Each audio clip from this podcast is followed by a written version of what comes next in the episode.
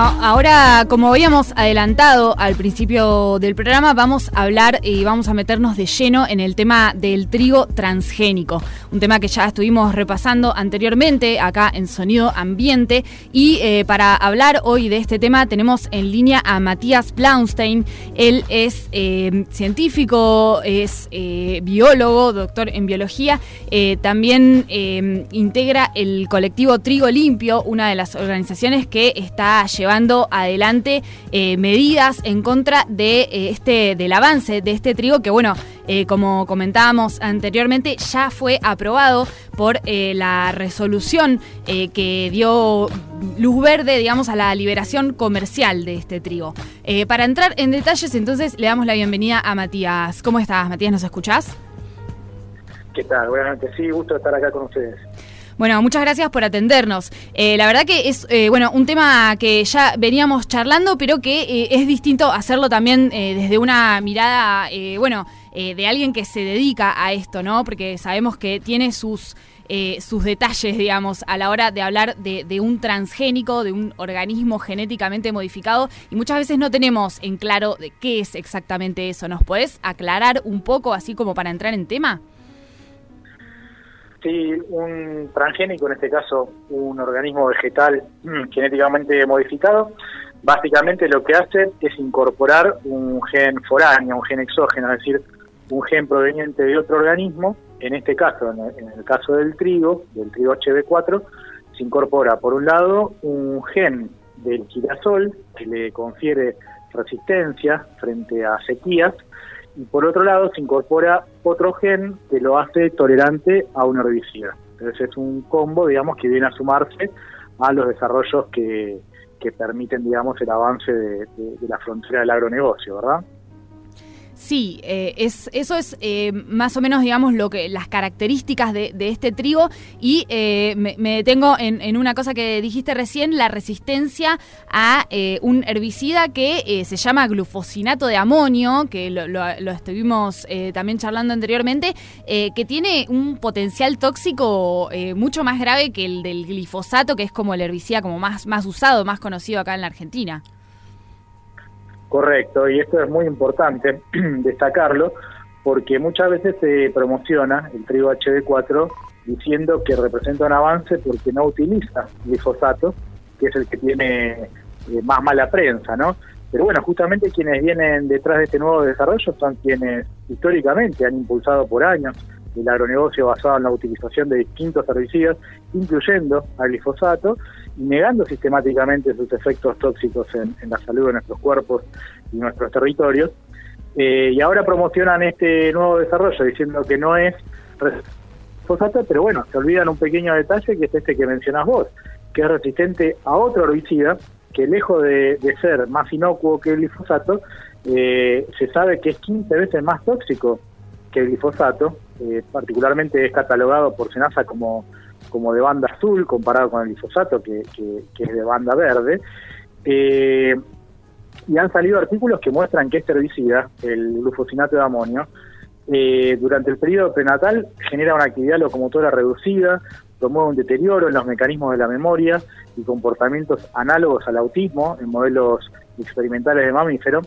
Y también han salido otros artículos que muestran que altera la calidad, la morfología y la movilidad y el ADN de los espermatozoides de, mamíferos. Particularmente, la Unión Europea determina que esta sustancia está prohibida para todos los usos en la categoría de plaguicidas, como para que hagan, como para que se haga una idea, digamos, de si esto es mejor, peor eh, que utilizar el glifosato.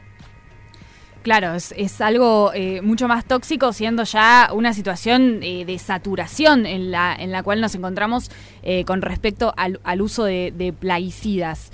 ¿Nos podés detallar un poco para que la audiencia también tenga una idea ¿no? de, cuál es la dimensión de la, del, del, uso de agrotóxicos hoy día en el país sin tener en cuenta todavía bueno, la expansión de este trigo que ojalá logremos frenar?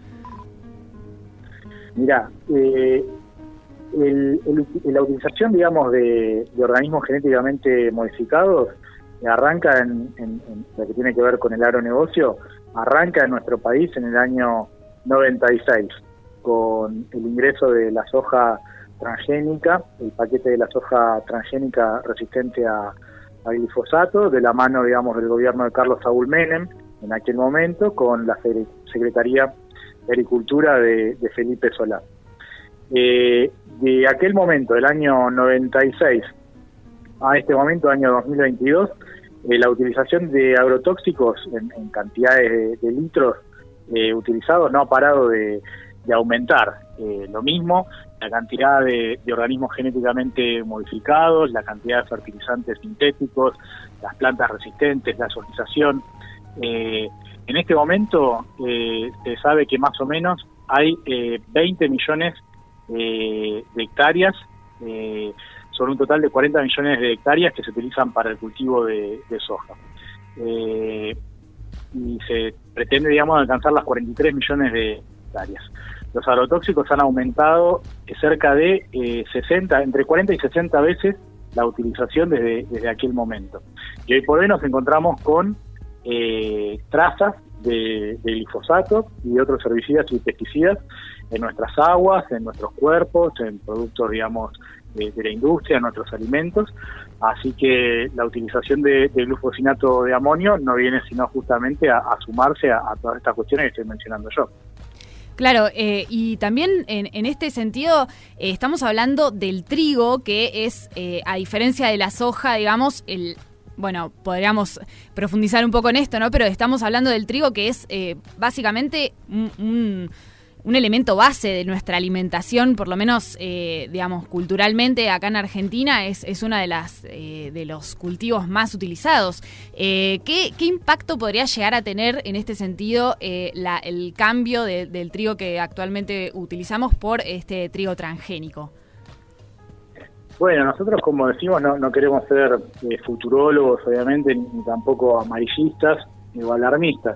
Eh, no, podemos afirmar cosas que, aún no se conocen, pero teniendo en cuenta justamente todos los antecedentes que, que mencionaba hace un rato, en donde encontramos ya glifosato en, muestras de agua y también en varios alimentos ha aparecido, eh, la utilización de, este herbicida, el glufosinato de amonio, eh, directamente en un cultivo que se utiliza para nuestra alimentación, para el pan, no obviamente lo, lo más directo, pero incluso hasta hace poco estuvo este acuerdo eh, con Habana para la producción de, alfajores transgénicos, ahora se está promocionando también la utilización eh, en cerveza. Y todo esto claramente alienta a que, a que aparezca la posibilidad de que, que haya trazas de este nuevo herbicida más tóxico del glifosato de nuestros alimentos, pero bueno, lógicamente además de, nuestros alimentos, en todo lo que tiene que ver con los pueblos aledaños, a las zonas de, de, fumigaciones, las napas de agua que van incorporando estos herbicidas. Eh, y bueno, todo esto va yendo a parar a, los animales, a las plantas que están en relación con, esos cultivos y también en nuestras poblaciones, lo cual va generando cada vez mayores tenores de, contaminación y, de enfermedades en, nuestros cuerpos. Si uno eh, busca las, eh, las palabras de quienes han desarrollado este trigo transgénico, que es un desarrollo mixto público-privado entre, entre el CONICET, eh, particularmente el Instituto eh, Agrobiotecnológico del Litoral eh, y la empresa agrobiotecnológica Bioceres, nos dicen que en realidad el evento de transgénesis y resistencia al glufosinato de amonio se utiliza solamente como un marcador de selección durante el proceso, digamos, de, de desarrollo, pero que no es necesario en realidad utilizarlo. Y esto es, tomarnos por, por sonsos, ¿no? Por, por sonzas, en el sentido de que, en primer lugar, se podría haber utilizado cualquier otro marcador de selección, no necesariamente justamente eh, un gen eh, que confiere resistencia a herbicida de, interés agronómico. Eh, y además porque la propia empresa Bioceres viene promocionando hace largo rato como la producción del trío transgénico genera mucha mayor productividad, mucha mayor rentabilidad cuando se la utiliza en conjunto con el herbicida glufosinato de amonio. Es como si yo le dijera, ah, ¿saben qué? El problema que hubo en estos últimos 20, 25 años con, la utilización del glifosato, de otros herbicidas, es porque en realidad se podría haber no utilizado eh, o se podría haber utilizado bien. La realidad es que se utiliza y la realidad es que se utiliza mal. Entonces lo mismo va a pasar con el glufosinato de amonio. De nada nos sirve que nos digan que se puede no utilizar con glufosinato de amonio si justamente este tipo de, paquetes tecnológicos viene de la mano de la utilización de estos herbicidas, porque sin la utilización de los herbicidas no tiene la rentabilidad que se pretende.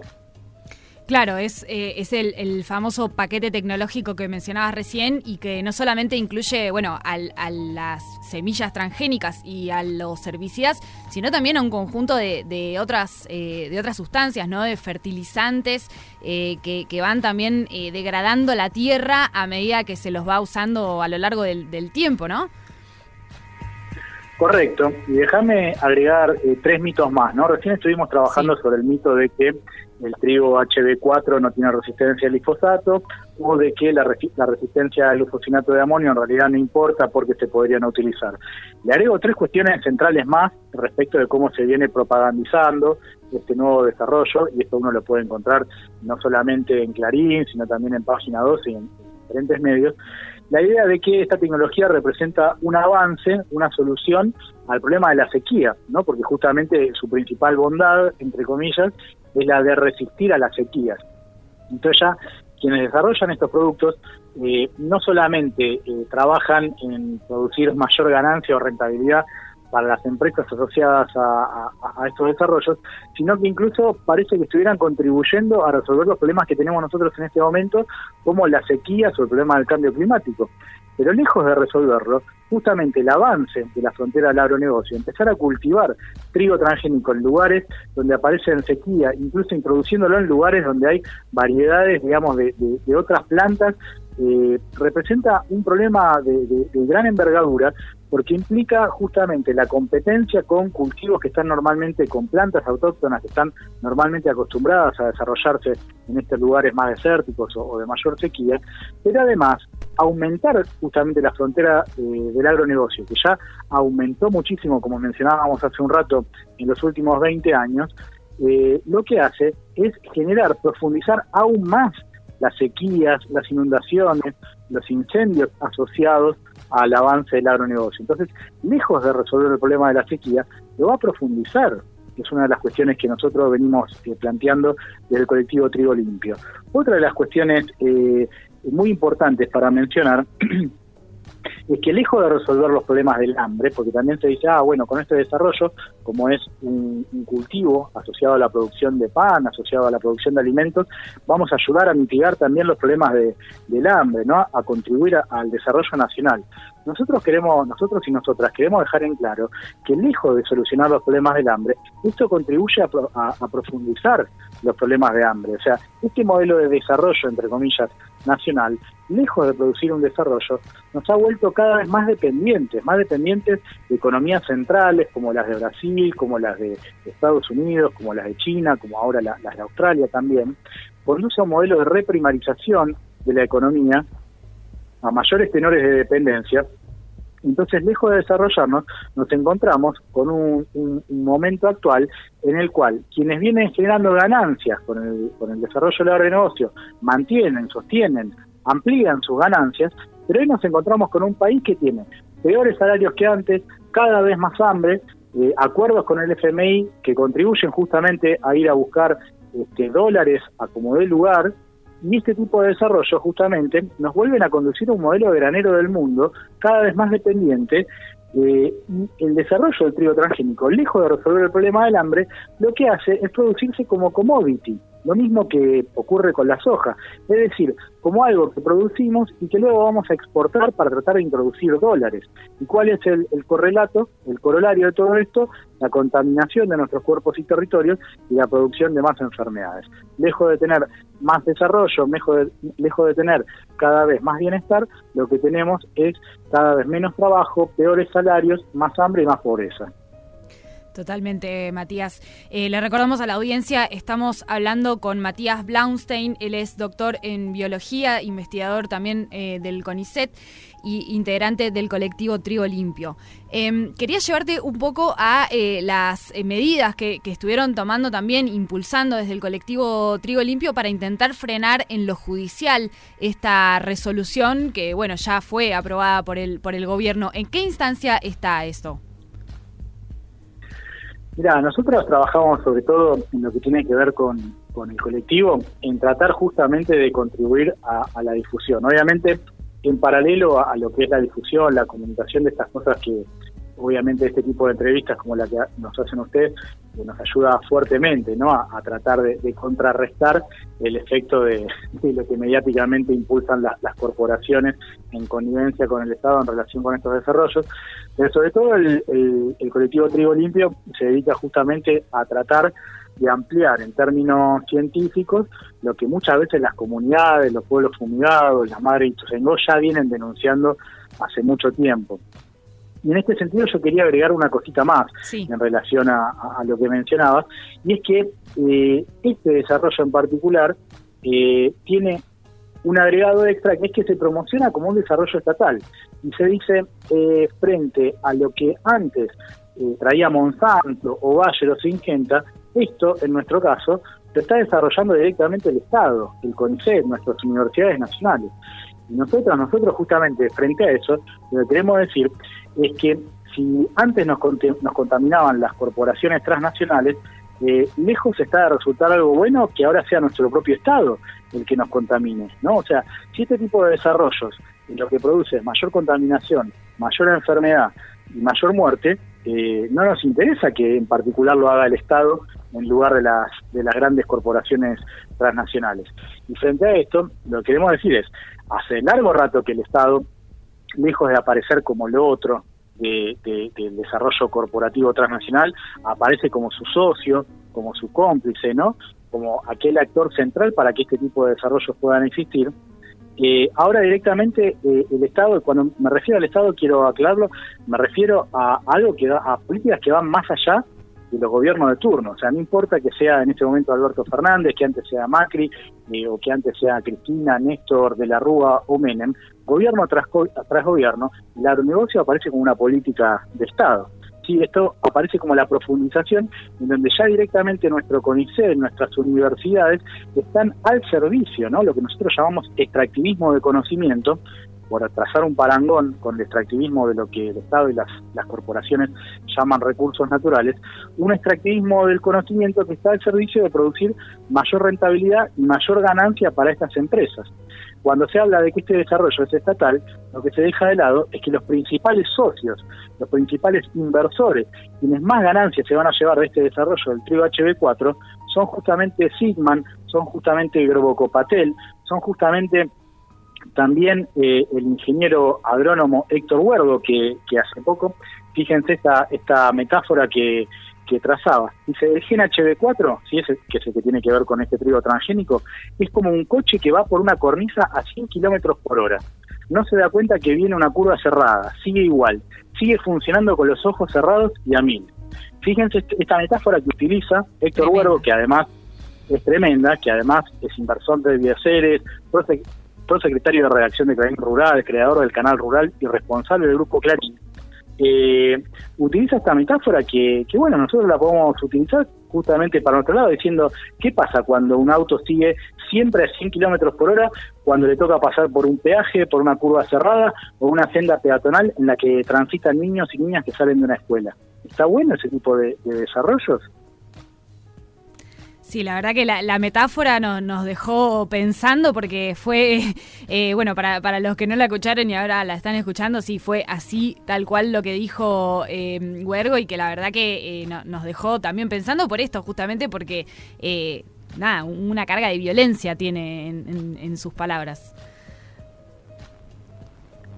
Sí, correcto. Nosotros, bueno, queremos justamente mostrar esto eh, porque aparece como que quienes nos oponemos a, este desarrollo somos los socios o los cómplices de Monsanto, los socios o los cómplices de, del gobierno anterior, cuando estos mismos actores eh, trabajan para Clarín, han trabajado impulsando estos desarrollos también durante el gobierno de Macri, sí son los mismos intereses corporativos que siguen aumentando su ganancia gobierno tras gobierno.